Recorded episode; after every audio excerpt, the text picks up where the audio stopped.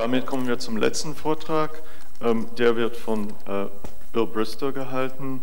Äh, William Bristow ist Professor für Philosophie an der Universität Wisconsin in Milwaukee, hat ein wichtiges Buch über Hegel geschrieben, über den Begriff der Kritik bei Hegel. Das Buch heißt Hegel and the Transformation of Philosophical Critique.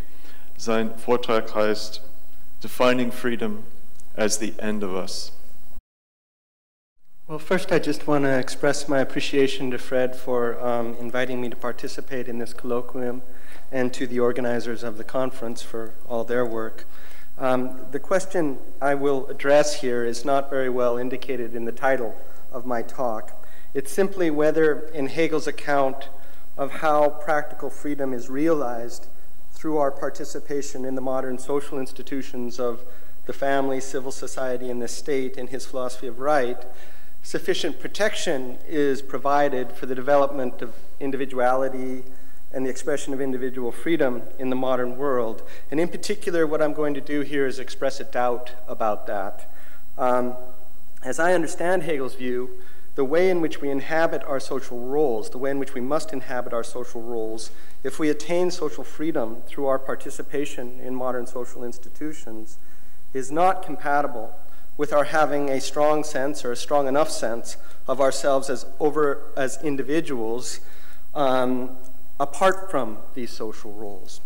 Um, so I've learned a very great deal from Fred Neuhouser's interpretation of Hegel's account of social freedom in his book, Foundations of Hegel's Social Theory. Um, and I've learned that Hegel's account is philosophically very, very rich and much less susceptible to all manner of objection than commonly thought, particularly the objection that the account makes no room for the expression of individual freedom.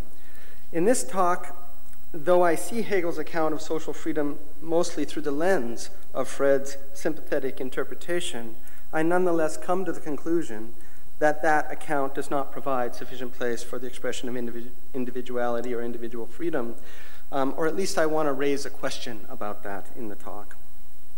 My doubts, the doubt I'm going to be raising, depends on my understanding of Hegel's distinctive conception of the freedom of the will, and so I begin with a brief discussion of that. People commonly object against Hegel's conception of freedom that it's hopelessly entangled in his metaphysics, or that it's in other ways so distant from our ordinary conception of freedom as to be unrecognizable to us as freedom at all. I don't agree with that view, but it's of course undeniable that Hegel's conception of freedom is distinctive. However, he arrives at his concept of freedom in the introduction to the philosophy of right um, through a dialectic that begins from an ordinary conception. Hegel begins his articulation of the philosophical science of right in the introduction by articulating the concept of a free will because he claims that the idea of right is freedom the process of articulating the conditions and requirements of the realization of the free will yields an articulation of the system of right. And in section four of the introduction, Hegel claims that the will as such is free, that freedom constitutes its substance and destiny. And then in sections five, six, and seven, he spells out the three moments of the, of the will. The first moment is the element of pure indeterminacy or of the I's pure reflection into itself. The will contains the moment of abstract universality insofar as it can abstract from all content, whether that content is present through nature, such as natural needs, desires, or drives, or determined in some other way, presumably including inclinations, principles, or values inculcated through education or socialization. This capacity to abstract from given content although it's only one aspect of the will, is sometimes fixed on as expressing the will's freedom wholly. Freedom so characterized is negative freedom, Hegel says, or also freedom of the void. Such freedom expresses itself only in the negation of particular content. However, since the will cannot exist as nothing, but only as something in particular, it has particular content. It wills something in particular. The second moment of the will is, Hegel writes, the transition from undifferentiated indeterminacy to differentiation, determination, and the positing of a determinacy as a content and object. Hegel describes this moment as the moment of the I's finitude because the will's coming to have determinate content implies the will's limitation.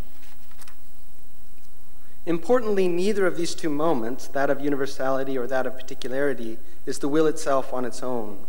The will depends on the third moment, the moment of the unity of these moments of universality and particularity.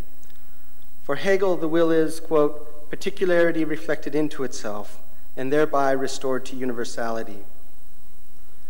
The unity of these two moments is, Hegel says, the self determination of the I. The will contains determinate content, but at the same time, this determinacy expresses the universality of the self.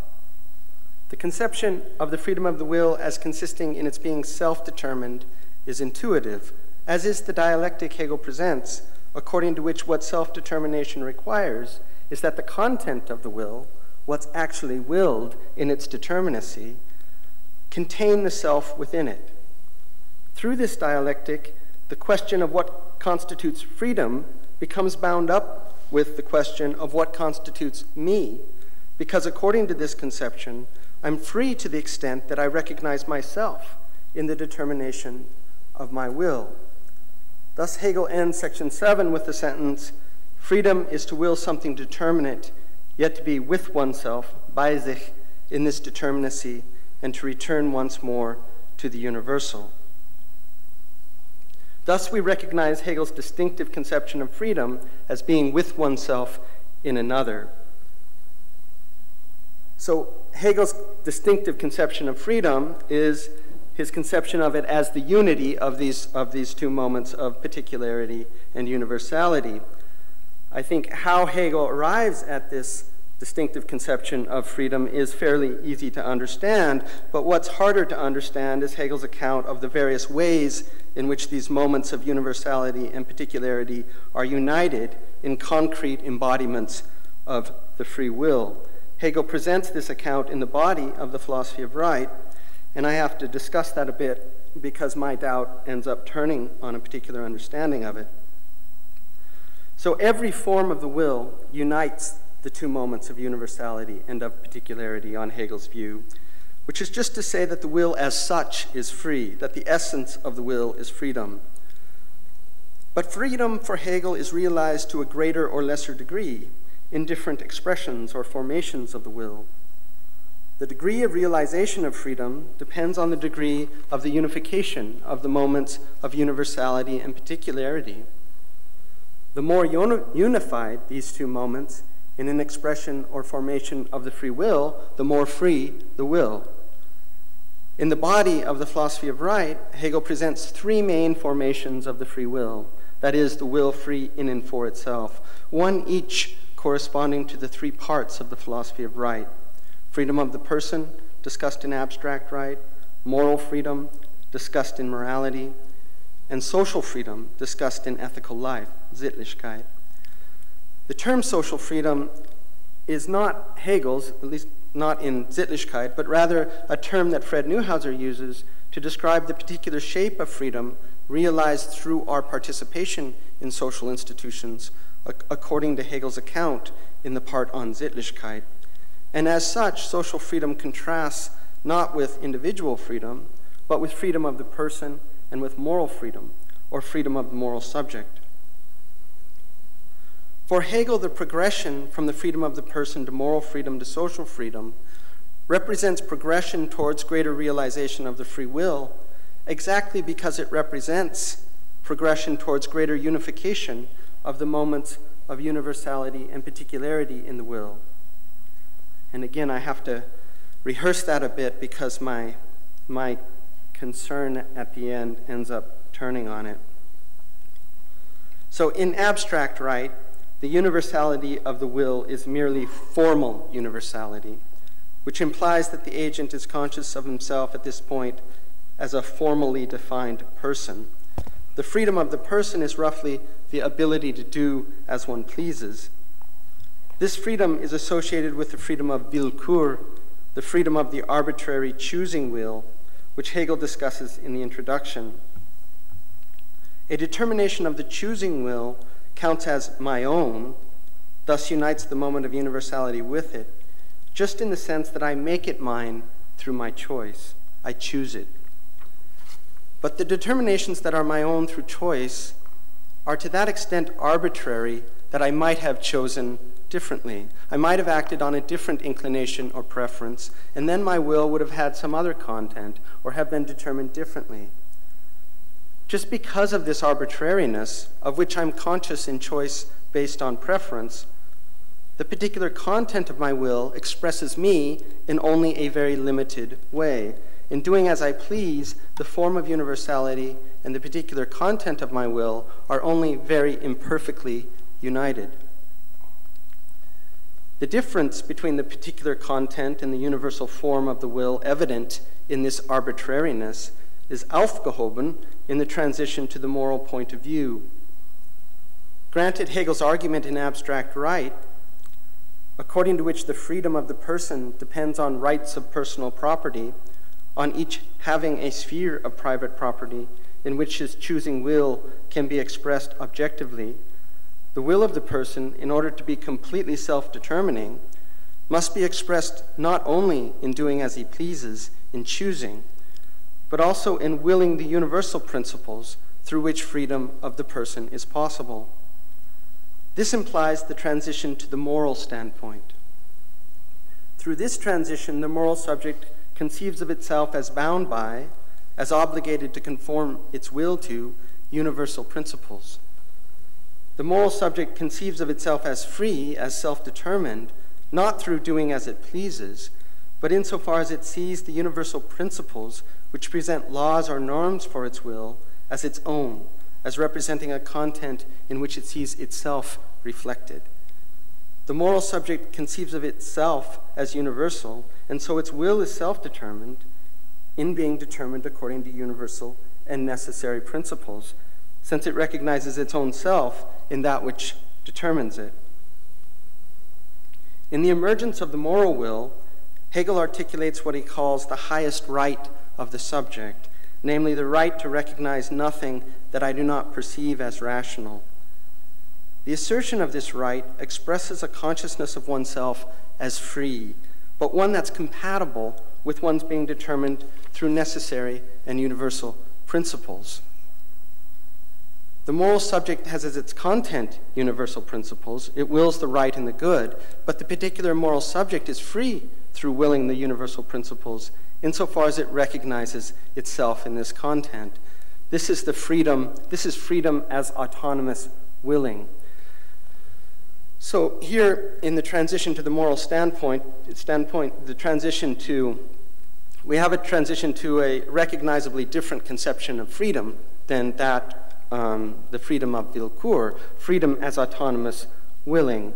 Um, and what we're supposed to recognize is that it's a dialectical advance to this conception of freedom, um, exactly because in freedom as autonomous willing, we have um, a more satisfactory unification of the moments of universality and particularity of the will. And if you accept that, if you accept that that's, that, that's true, then um, you're well on your way to thinking that we can't stop here, that we have to move on um, beyond the moral standpoint, because the unification of the moments of universality and particularity is not complete in the moral standpoint either.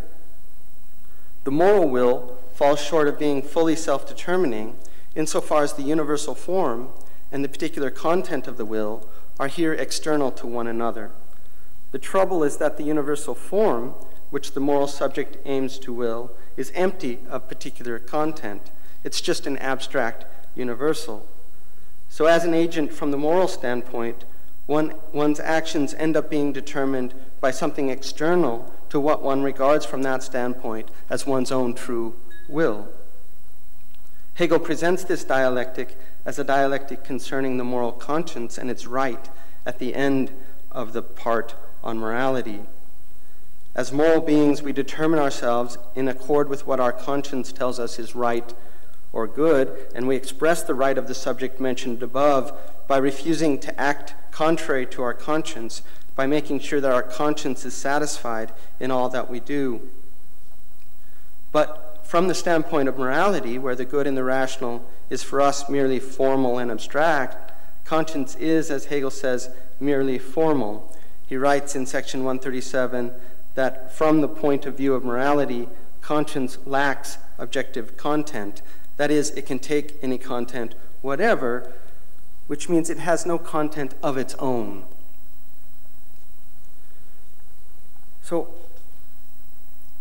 our participation in modern social institutions of the family, civil society, and the state is supposed to solve this problem of the opposition between the universal principles of the right and the good, to which we're committed as expressing our true selves on the one hand, and the particular content of our wills on the other.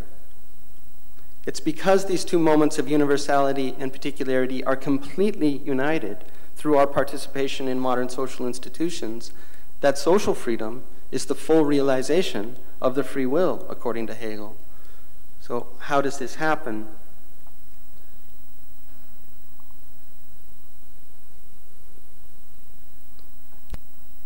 From the beginning of his discussion of ethical life, Hegel presents it as uniting the objective sphere of ethics with subjectivity, with what he calls actual self consciousness.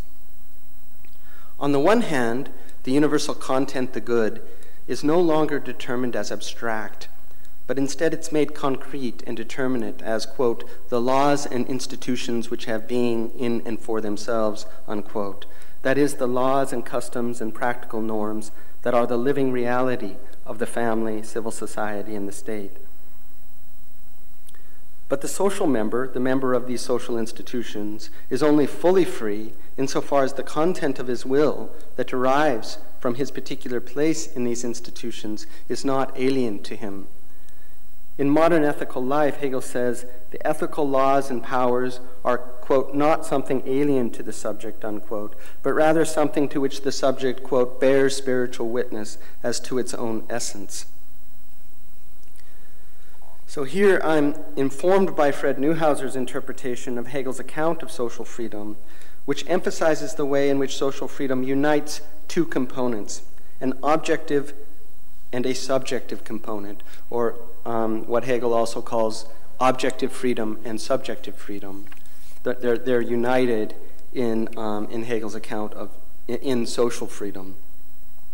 On Hegel's account, we're objectively free in conforming ourselves to the objectively existing laws, customs, and norms of the social institutions of Sittlichkeit, whatever our subjective disposition in relation to them, insofar as these practical norms concretely embody the requirements of reason.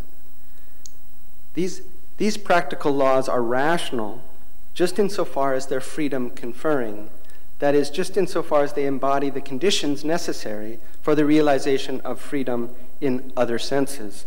So, in, in Hegel's theory, conformity to the laws and customs of the institutions of Sittlichkeit constitute objective freedom, again, whatever our subjective dis- disposition in relation to them, insofar as these laws and customs embody objective conditions of the realization of the freedom of the person, moral freedom, and also the subjective component of social freedom. Now, there's a lot to be said about that, about how we're objectively free, um, and how our being objectively free through our participation in rational inst- institutions um, protects the individual. But I'm going to have to put that all aside and just focus on um, the other side of social freedom, subjective, subjective freedom. The subjective component of social freedom consists in our having the right subjective disposition in relation to the laws and customs of modern social institutions. In particular, that we conform our, will, our, our wills to these requirements, these laws and customs, willingly, consciously, of our own free will. Given this description of subjective freedom, one would expect that the defense of Hegel's account of modern social institutions against the charge that it negates individual freedom would depend on emphasizing the role of subjective freedom in social freedom. Whereas conformity to laws and customs as required by objective freedom can be coerced, the individuals freely willing them cannot, by definition. And so it would seem that the satisfaction of subjective freedom would protect individual freedom within social freedom. But this expectation is disappointed, and the truth is closer to the opposite. If social freedom on Hegel's account seems to occlude the freedom of the individual, this is because of the role of subjective freedom in it, not despite it. How so? Well, the subjective component of social freedom consists in the unity or identity of the subject's will with the ethical laws and customs. Relying again on Fred's analysis, I understand this unity or identity as having two main elements. There's a third which I pass by because of space. First, there's unity of the will. A socially free member of social institutions willingly follows the customs and laws of the relevant institutions because he finds his own satisfaction in doing so. So, for example, granted that it's the parent's role within the family to look after the education of the children, a father who has the proper subjective disposition fulfills the requirements of this role willingly, usually anyway, without feeling constrained to do so, even though doing so may require on occasion some sacrifice of his own pleasure, because he feels himself fulfilled in his father role. In carrying out the duties bound up with one's social roles generally, one pursues relatively universal ends, but not, as in morality, out of a sense of being obligated by the universal, but rather because one feels fulfilled through upholding these social roles. So that's on the one hand, that's unity of the will. Second, there's what Fred calls unity of essence. What underlies the fact that the social member finds fulfillment in pursuing the relatively universal ends of the social institutions of which he's a part is that he possesses his own sense of identity, his sense of himself as a particular person of worth through his particular place in these institutions. So, for example, the father, the teacher, recognizes himself as a person of standing, leading a life of meaning, doing things that matter, through raising his particular children, through being a teacher of his particular subject to his particular students in his particular school, in his particular community. So that's subjective freedom as having these two components unity of will and unity of essence. The threat to the expression of the individual that lies in the subjective component of social freedom as Hegel conceives the subjective freedom, the one that interests me here anyway, is that social members are so immersed in their social roles that they have no sense of themselves as having existence and standing as individual outside of their social roles. So the threat to individual freedom and expression in Hegel's account lies not in the overtly coercive power of social institutions, in particular the state, but rather in the formative power of modern social institutions to fashion subjectivity such that individuals feel at one with the aims and values of the social institutions in which they participate to such an extent that they hardly feel themselves at all apart from their social roles. Writers as diverse as Soren Kierkegaard, Friedrich Nietzsche, the American transcendentalists Emerson and Thoreau, all in the decades of the 19th century, more or less immediately after that of Hegel's death, articulate a powerful critique of modern society according to which social forces deprive people of their own individual selfhood, exactly by means of fashioning subjectivity such that individuals find their own ends completely satisfied in social participation. As these authors describe in various ways, the horrifying mark of, this, of the success of the socialization process is that social members feel themselves so at home in their social institutions, so reconciled to their relativized existence within social structures, to use tendentious terms in this context, that they do not miss themselves at all. I provide just one sampling of this critique, a passage from another such critic, namely John Stuart Mill. It's a famous passage from his On Liberty. Mill writes In our times, Everyone lives as under the eye of a hostile and dreaded censorship, not only in what concerns others, but in what concerns only themselves. The individual or the family do not ask themselves, What do I prefer? or what would suit my char- character and disposition? Or what would allow the best and highest in me to have fair play and enable it to grow and thrive. They ask themselves, what is suitable to my position? What is usually done by persons of my station and pecuniary circumstances? I do not mean that they choose what is customary in preference to what suits their own inclination. It does not occur to them to have any inclination except what is customary. Thus, the mind is bound to the yoke, etc. So, Mill criticizes the condition of us in our times on the grounds that we tend to so conform ourselves to our various social positions, our station, our class, that we have no sense of our individual ends and preferences and values apart from these roles. Again, Mill's, Mill's basic critique here, I mean, I'm not saying enough to, def- to, to, defend this claim, but I, am assuming that Mill's basic critique here can be found in a number of 19th century authors. Um, Mill's critique of modern society is not directed against Hegel's account of Sittlichkeit specifically. Of the authors I've mentioned, only Kierkegaard's writing is directed specifically against Hegel. Um, but the fact that the social component, sorry, the subjective component of social freedom consists in social members finding their highest ends and purposes, and indeed their sense of self, in their social roles, seems to make it susceptible um, to this critique. So the question is what would convince us that Hegel's understanding of how social freedom is realized through um, um, people's participation in the social institutions of Sittlichkeit is not subject to this critique? What, where would one look to defend Hegel's account against this critique in particular?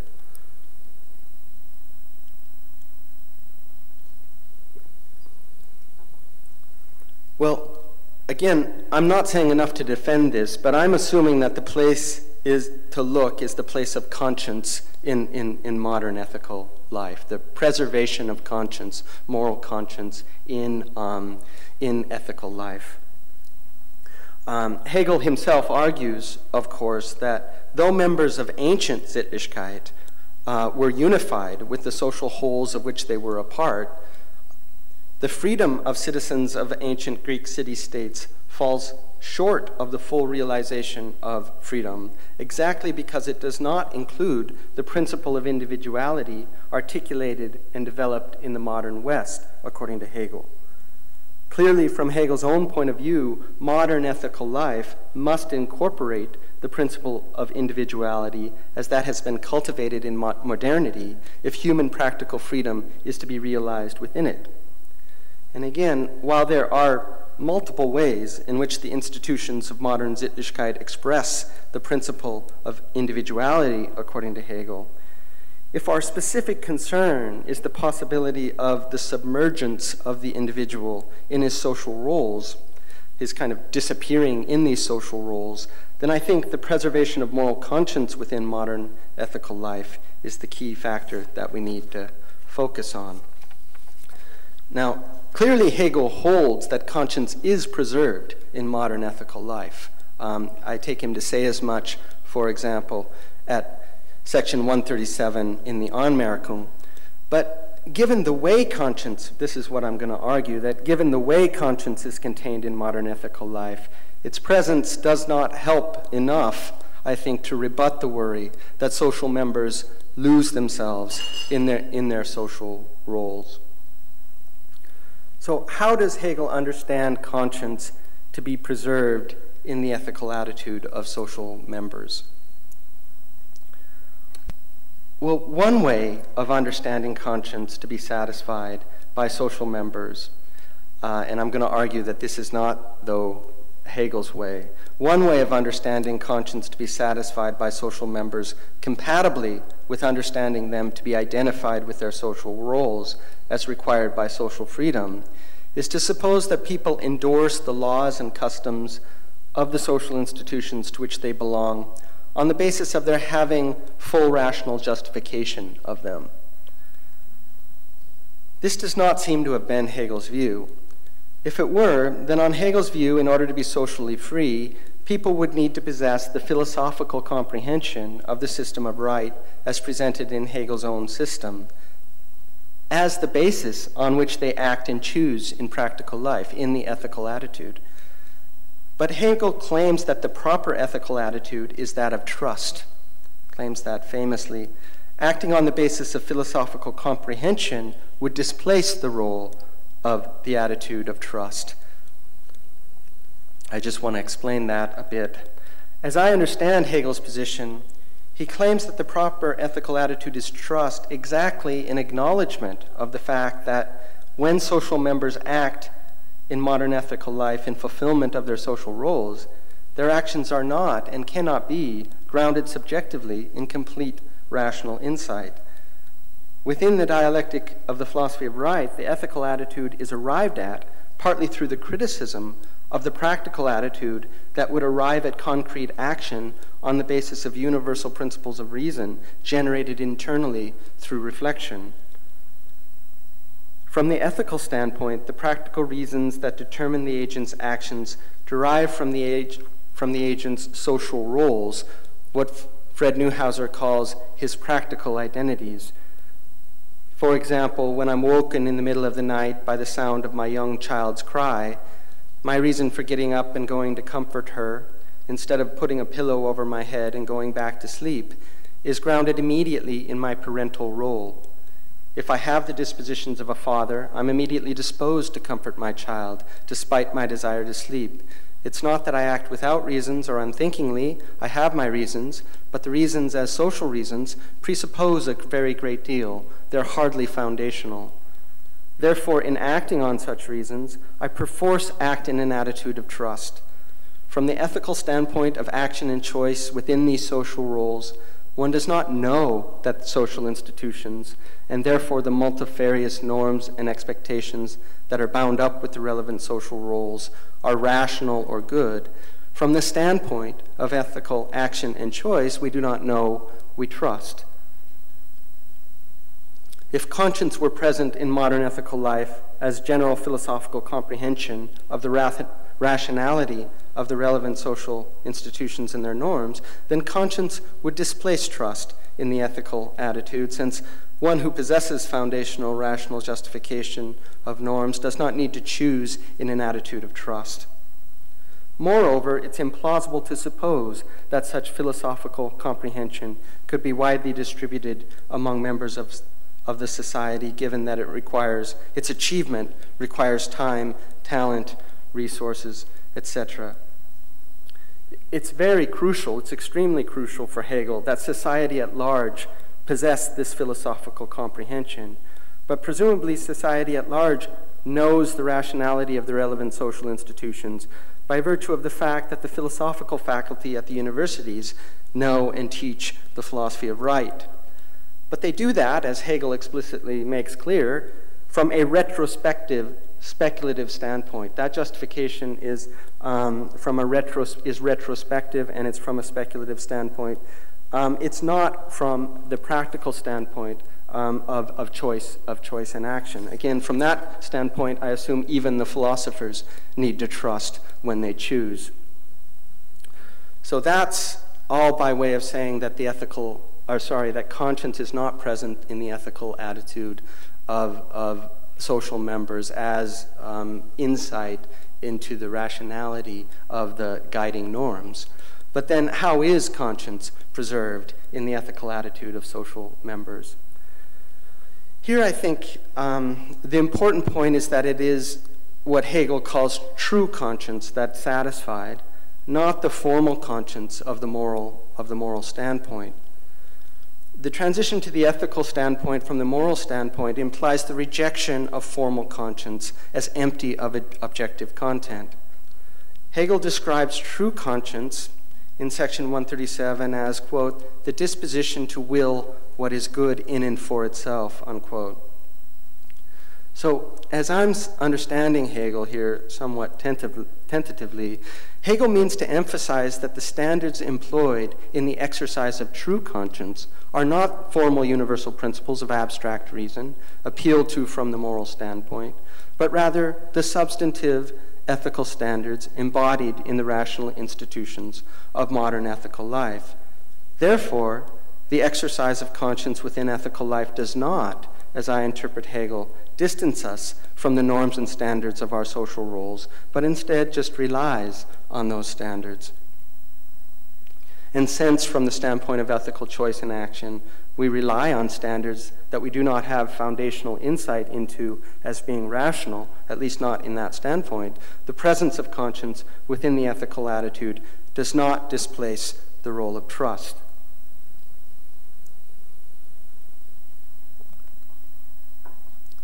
However, granted that conscience is present in the ethical attitude, or granted that the conscience present in the ethical attitude is true conscience, so interpreted, then the presence of conscience in the ethical attitude does not answer the worry that on Hegel's account the individual is submerged in her, source, in her social roles. This is because in exercising her conscience, the rational standards she employs in questioning the actions demanded of her are the allegedly rational standards supplied by the allegedly rational institutions of which she's a member, not reasons that she has access to apart from her role in social institutions. The presence of true conscience within her ethical disposition just reinforces her identity with her social roles. It doesn't provide an independent check on it or a standpoint outside of her social roles. Now, this is not disturbing from Hegel's point of view, because from his point of view, the social institutions and their laws and customs are rational. And, he just, uh, and he's not in the position of just trusting that they're rush, rational. He takes himself to demonstrate their, ration, their rationality philosophically.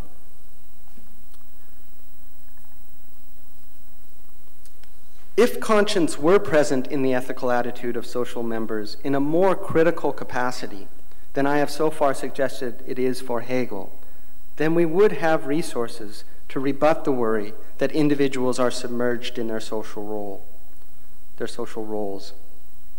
And indeed, we have another compelling reason to revise Hegel's conception of the ethical attitude of social members so that it is more critical of accepted social norms than Hegel understood it to be. But as I argue here at the end, if we revise Hegel's view in this way, as we should, I believe, we destroy the unity between the individual and the social sub- substance that's necessary for social freedom. So, what is the compelling reason for revising Hegel's conception of the ethical attitude of social members in modern Sittlichkeit to make it more critical than he represented as being? Well, it's obvious to us 200 years on that the norms of the ethical institutions that Hegel presents in his philosophy of right are not, as he presents them as being, demonstrably final and not in need of subsequent revision. Our sense of justice and right has evolved in the intervening years. To take just one prominent example, it's obvious to us now, in a way that it was not to people in Hegel's society, that the subordination of women, both within the family and then as produced within civil society and the state, as presented in Hegel's account as rational, is not right and not rational. The lesson to be drawn from this evolution of social standards is not only that Hegel's own preferred set of social norms are not demonstrably final or do not fully articulate the requirements of rationality, but, at but that at no time should we suppose that the social norms we ourselves endorse at that time are final and beyond evolving. To absorb this lesson into social theory would imply that, according to our social theory, people ought to inhabit their social roles with a distinctly different attitude than that envisioned within Hegel's social theory.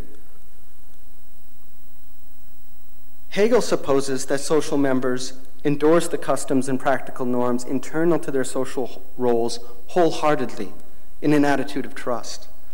On Hegel's view, this trust is justified, since the relevant institutions and norms are demonstrably fully rational. If we suppose that social institutions are never done evolving, then we occupy our social roles in a critical attitude, an attitude in which there's a critical distance between us as we conceive ourselves in reflection and the social norms that we ourselves endorse. I mean, I think this is a specific critical distance, right? It's different than the critical distance between the norms that we endorse and the actual institutions that we participate in, where we're committed to um, reforming those institutions to bring them in line with our with our accepted norms. This is a critical distance between, it's not that, it's between us, the norms we ourselves accept as valid, and um, and us in, a stance of reflection whereby we, we have a, a, moment of skepticism with respect to those, those very norms. So, this critical distance is expressed concretely in our being open to objections to these norms that we endorse and to revising them based on critical questioning, or perhaps more actively in our testing them, um, our subjecting them to testing and questioning, even, even as we rely on them in, in, in our choices. So, if we revise Hegel's conception of the ethical attitude of social members so that it's critical in, in this sense, then it seems to me there's two consequences, and I'll just briefly spell those out and then end. One is that um, we, we do preserve, I think, a, a, role, a robust role for the individual over against um, um, her social roles, so that she's not submerged in a worrisome way in these social rules. That's one consequence. But the, the, the other consequence is that we destroy that, that, that um, identity between the individual and social substance that's necessary for Sittlichkeit to be the realization of human freedom, because it's that identity which is essential to its being the realization of, of, of, of, of human practical freedom. So I'll just take those in turn. How does this revision result in preserving a robust role for the individual? By virtue of occupying my social roles in this critical attitude, I possess a self consciousness apart from the norms of my social roles, though a self consciousness that is admittedly merely empty and formal. By virtue of the critical distance between the relevant social norms and, and me in reflection, I'm conscious of these social norms as mine without fully embodying me. And this is related to a consciousness of moral responsibility. I'm conscious of the goodness or the rightness or the rationality of my actions as those are prescribed by the norms of my social roles as being my responsibility, where the I whose responsibility it is is not captured by articulating those social roles in their determinacy. I'm conscious of myself in this critical attitude as not identical with the social roles that I occupy, insofar as I'm conscious of its being my responsibility to ensure the conformity of the norms of these roles with the true standards of right and reason, whatever they are. Again, granted that I accept, as, as I think I should, the critique of the moral standpoint that Hegel himself mounts, I do not possess, and I'm conscious of not possessing, substantive standards of right and reason within this critical standpoint. The standards can only emerge through the substantive future criticism. But insofar as I envision the revision of these norms as open and endless, within the attitude in which I endorse them and am guided by them, I do not see myself as fully captured by the determinacy of the social roles I occupy. Second, if we suppose that social members have the critical attitude according to which the rationality of the social laws and customs through which they are determined is not completely realized in the present form of those institutions, but regarded as a never to be completely realized regulative ideal, then we introduce a moment of pure indeterminacy into the attitude of the social member. This pure indeterminacy is never to be made determinate, never to disappear. So, this critical attitude implies the perpetual non identity of content and form of the will. Social freedom is for Hegel the realization of the free will exactly because of the identity between the self, the self consciousness of the individual as social member, and the concrete content of his will, as articulated in the norms and customs governing the social roles through which he defines himself. So, this unification of the moments of universality and particularity, allegedly achieved through social members' participation in modern ethical life, is destroyed if social members inhabit their social roles in the critical attitude suggested.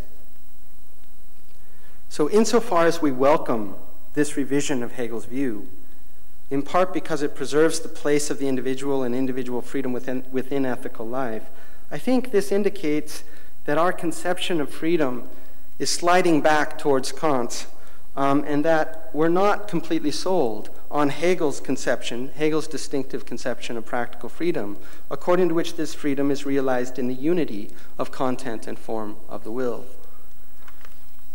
So, lastly, I just end with a passage on freedom by Kant, one that I find quite start, um, striking, and one that might help make some sense of the title I've chosen for this talk, which otherwise may seem um, unclear, may still seem unclear. But um, in the context of discussing Plato on ideas in the Critique of Pure Reason, Kant writes, Whatever might be the highest degree of perfection at which humanity must stop, and however great a gulf between the idea and its execution, no one can or should try to determine this just because it is freedom that can go beyond every proposed boundary.